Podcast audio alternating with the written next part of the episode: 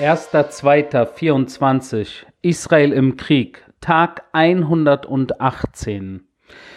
Ich will zuerst einmal mit einer persönlichen Ansage starten, und zwar, dass ich meinen Reservedienst bei der IDF im israelischen Militär verlängern werde.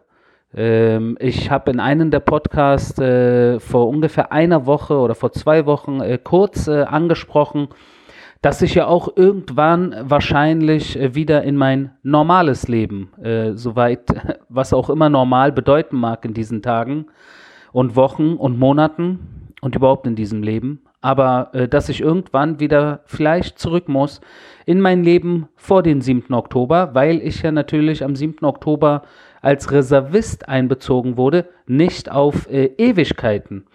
Und die meisten Reservisten mittlerweile natürlich auch äh, äh, jetzt wieder in ihrem äh, Leben zurück sind, das sie vor dem 7. Oktober hatten. Äh, auch äh, aus den Kampfeinheiten sind viele wieder äh, freigelassen worden und auch aus anderen Einheiten.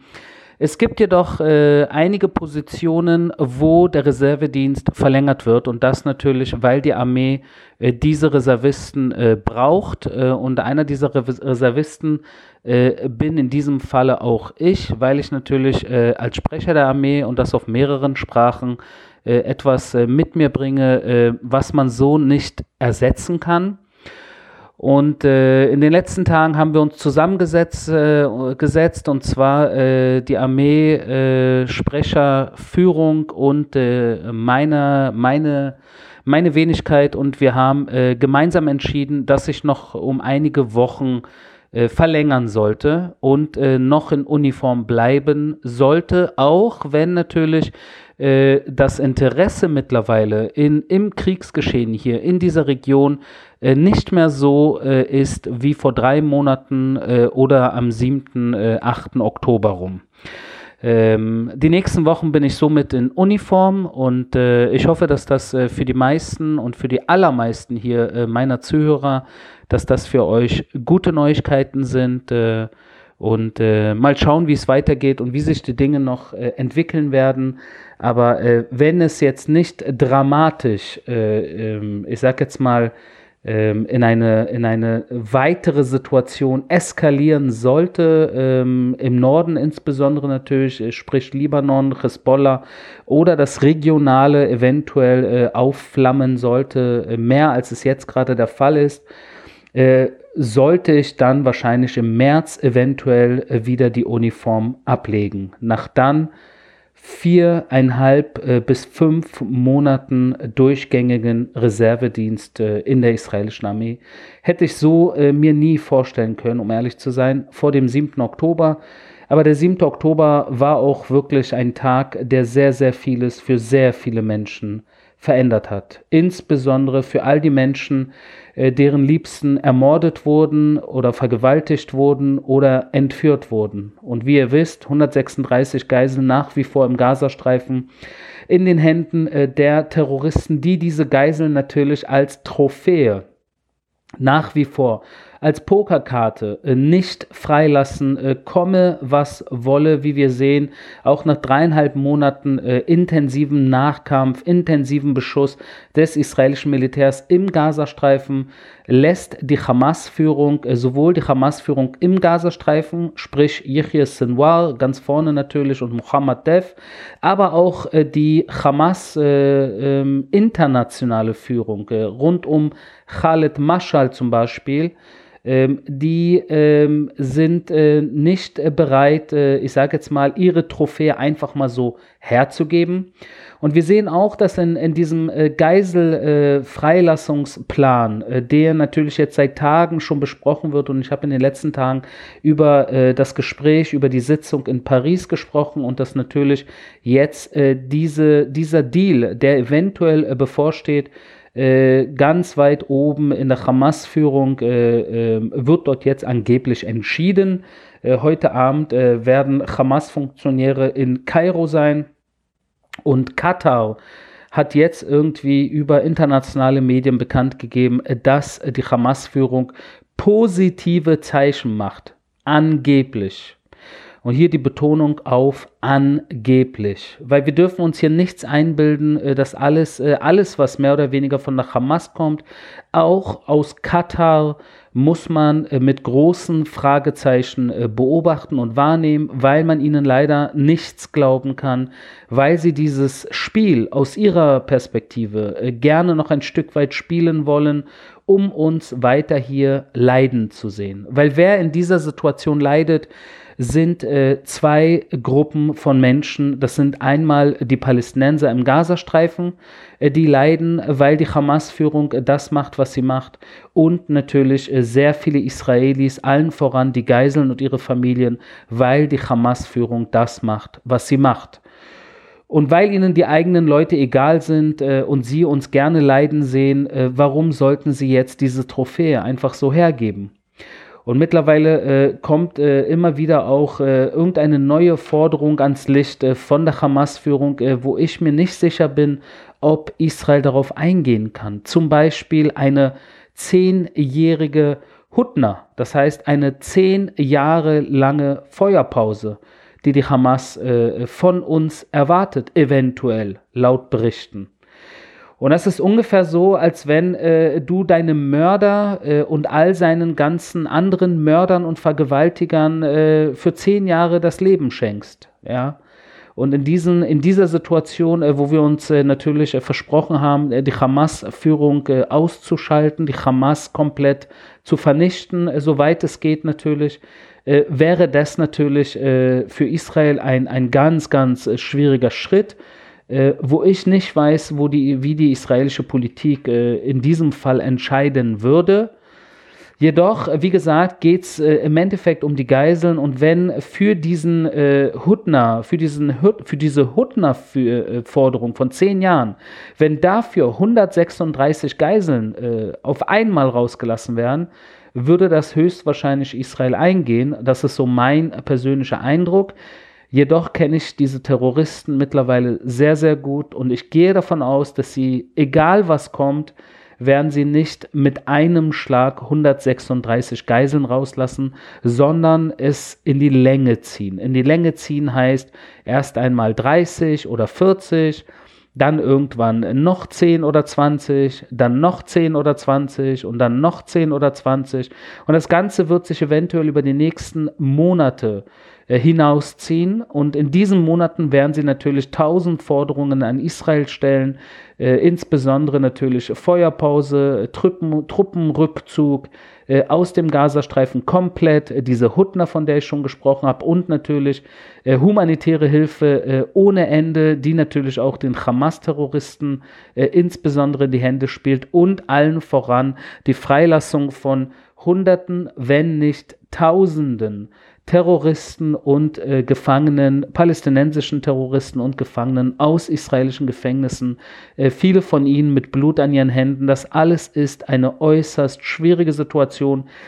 Aber äh, Krieg ist Krieg und äh, wenn, wenn, wenn man in, in einer Art Kriegssituation, in der wir uns jetzt befinden, die eine ganz besondere ist aufgrund der Geiselsituation, ähm, wenn man da nicht Zugeständnisse macht, dann kommt man nun mal nicht weiter und wir müssen wahrscheinlich Zugeständnisse machen. Ähm, am Ende, wenn wir ehrlich mit uns sind, haben wir am 7. Oktober versagt. Und für dieses Versagen, für diese äh, Reihe an Fehlern, die Israel begangen hat, als Staat, als System, als Militär, als Dienste, als Politik, als alles, für diese Fehler des 7. Oktober bezahlen wir einen wirklich tiefen, schmerzhaften äh, Preis und der wird äh, noch sehr lange wehtun. Äh, ich habe äh, wirklich äh, das Gefühl, dass mich äh, diese ganze Situation noch jahrelang äh, beschäftigen wird.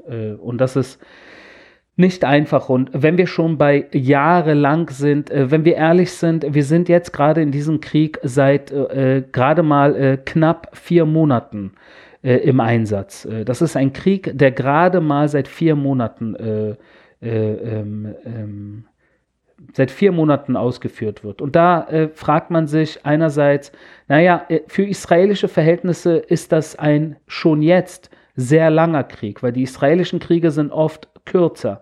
Aber wenn wir jetzt kurz einen internationalen Vergleich ziehen, ja, und wir müssen gar nicht groß äh, weit in die Vergangenheit gehen oder, äh, oder sehr in die Vergangenheit gehen, sondern ein Blick äh, zum Beispiel an, einem, an einen anderen Ort äh, um uns herum, nicht weit weg von uns, wo auch eine ähnliche Antiterror- Situation äh, bzw. Krieg geherrscht hat äh, vor nicht langer Zeit, äh, der zeigt, äh, dass äh, so eine Situation tatsächlich eventuell länger anhalten kann. Und worüber ich spreche, ist der Fall der, des Kampfes gegen den Islamischen Staat und zwar in der nordirakischen Stadt Mosul, die vom Islamischen Staat eingenommen wurde, wie ihr wahrscheinlich alle wisst.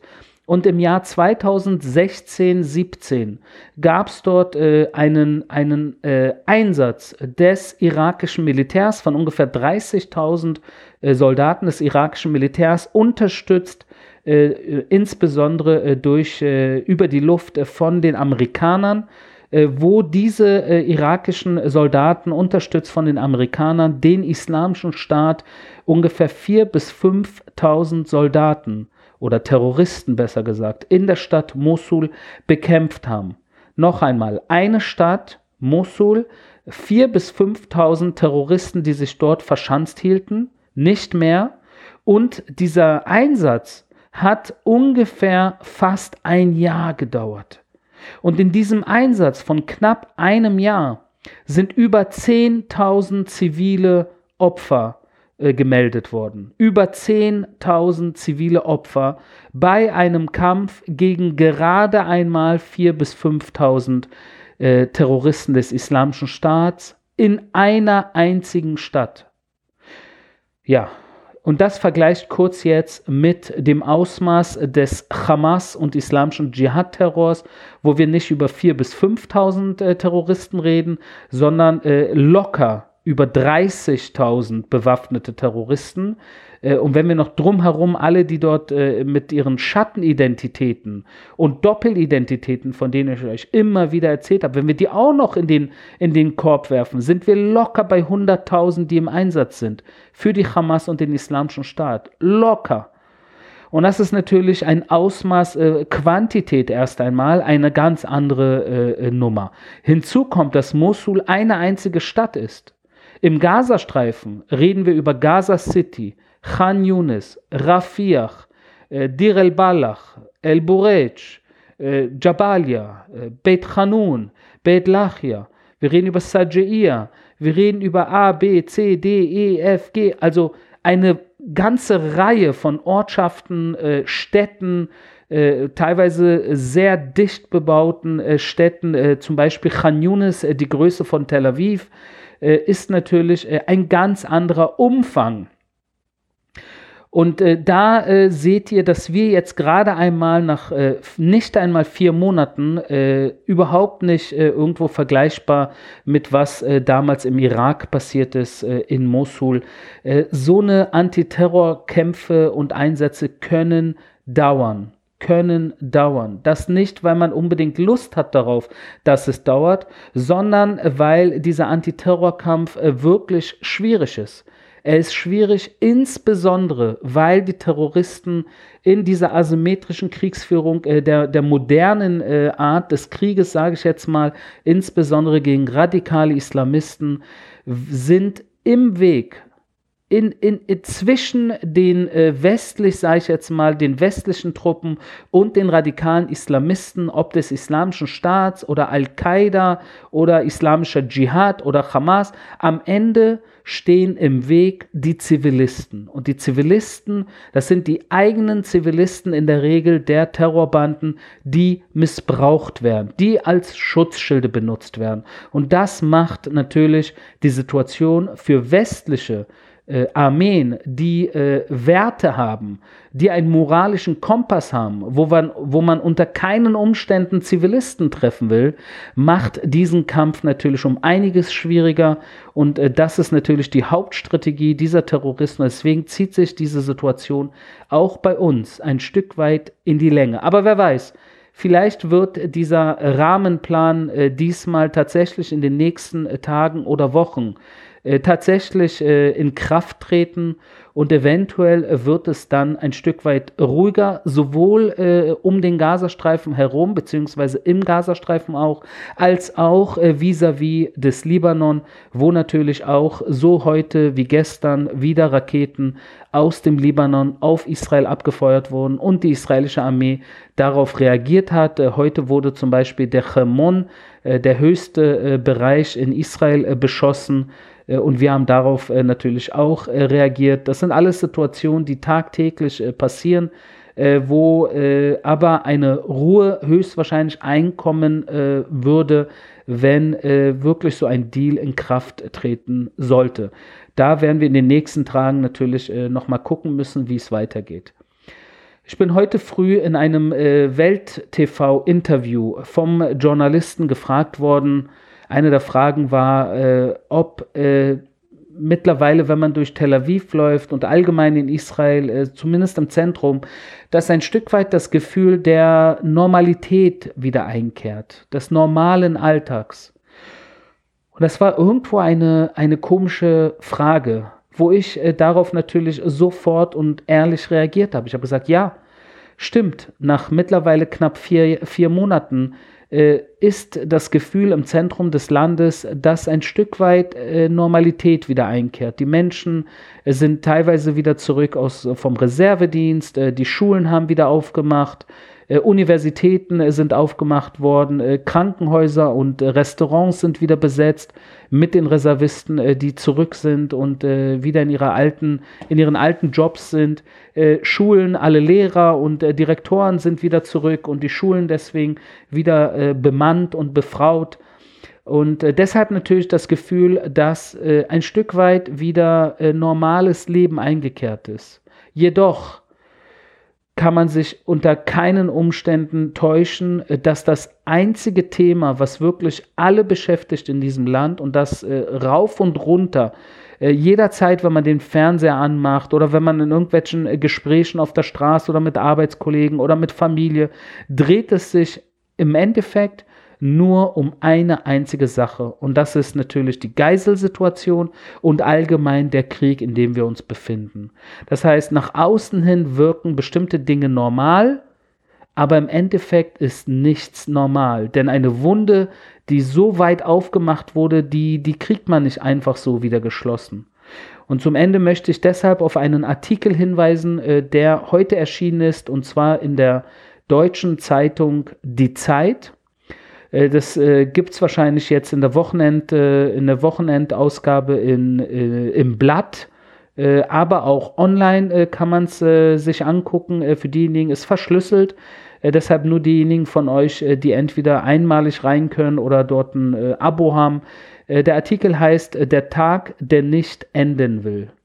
Und in diesem Artikel wird tatsächlich ein Stück weit nachgeschildert, was am 7. Oktober wirklich passiert ist. Und zwar im Gazastreifen, äh, wie, der, wie der Angriff äh, begann, als auch auf der israelischen Seite, wie dieser Angriff äh, in den verschiedenen Basen der Armee oder Kibbutzen oder zum Beispiel auf dem Nova Musikfestival, was dort alles so passiert ist. Und das ist ein sehr langer Artikel, aber ein Artikel, der einerseits so komisch es klingen mag, mag, Spaß gemacht hat zu lesen. Also mir persönlich, weil ich äh, es sehr interessant war, diesen 7. Oktober so auf Deutsch geschildert zu bekommen, weil ich natürlich in die Köpfe des deutschen Lesers auch einsteige und mich irgendwo glücklich schätze und freue, dass ich auch einen kleinen Teil an diesem Artikel beitragen äh, durfte in äh, im Gespräch mit äh, diversen Zeitkorrespondenten, äh, aber insbesondere, äh, dass natürlich äh, der 7. Oktober äh, hier auch einmal komplett geschildert wurde, weil nach wie vor sehr viele Menschen nicht glauben wollen, was am 7. Oktober alles an Terror und Mord und Entführung wirklich stattgefunden hat. Und das insbesondere leider unter allen möglichen Verschwörungstheoretikern äh, aus dem linken, rechten Bereich, nicht wenige leider äh, Migranten, äh, muslimische Migranten-Kids verschiedener Couleur, äh, sei es türkischer Background, arabischer Background und andere Backgrounds, die wirklich äh, glauben, dass der 7. Oktober entweder äh, von den Israelis äh, irgendwie begangen wurde oder übertrieben ist oder gelogen ist oder äh, keine Ahnung was, aber es kommen immer irgendwelche komischen äh, aber, aber, aber Sachen. Ne? Und deshalb dieser Zeitartikel äh, ein endlich lesenswerter Artikel, auf den ich hier auf diesem Wege kurz hinweisen möchte, weil er nicht nur Spaß macht, sondern er wirklich unter die Haut geht. Und er geht unter die Haut und er, er, er zeigt, wie sehr diese Wunde, von der ich vorhin gesprochen habe, äh, obwohl das Leben weitergeht, wie sehr diese Wunde wirklich, wirklich wehtut. Das war mein täglicher Kriegsbericht aus Israel. Wir hören uns morgen.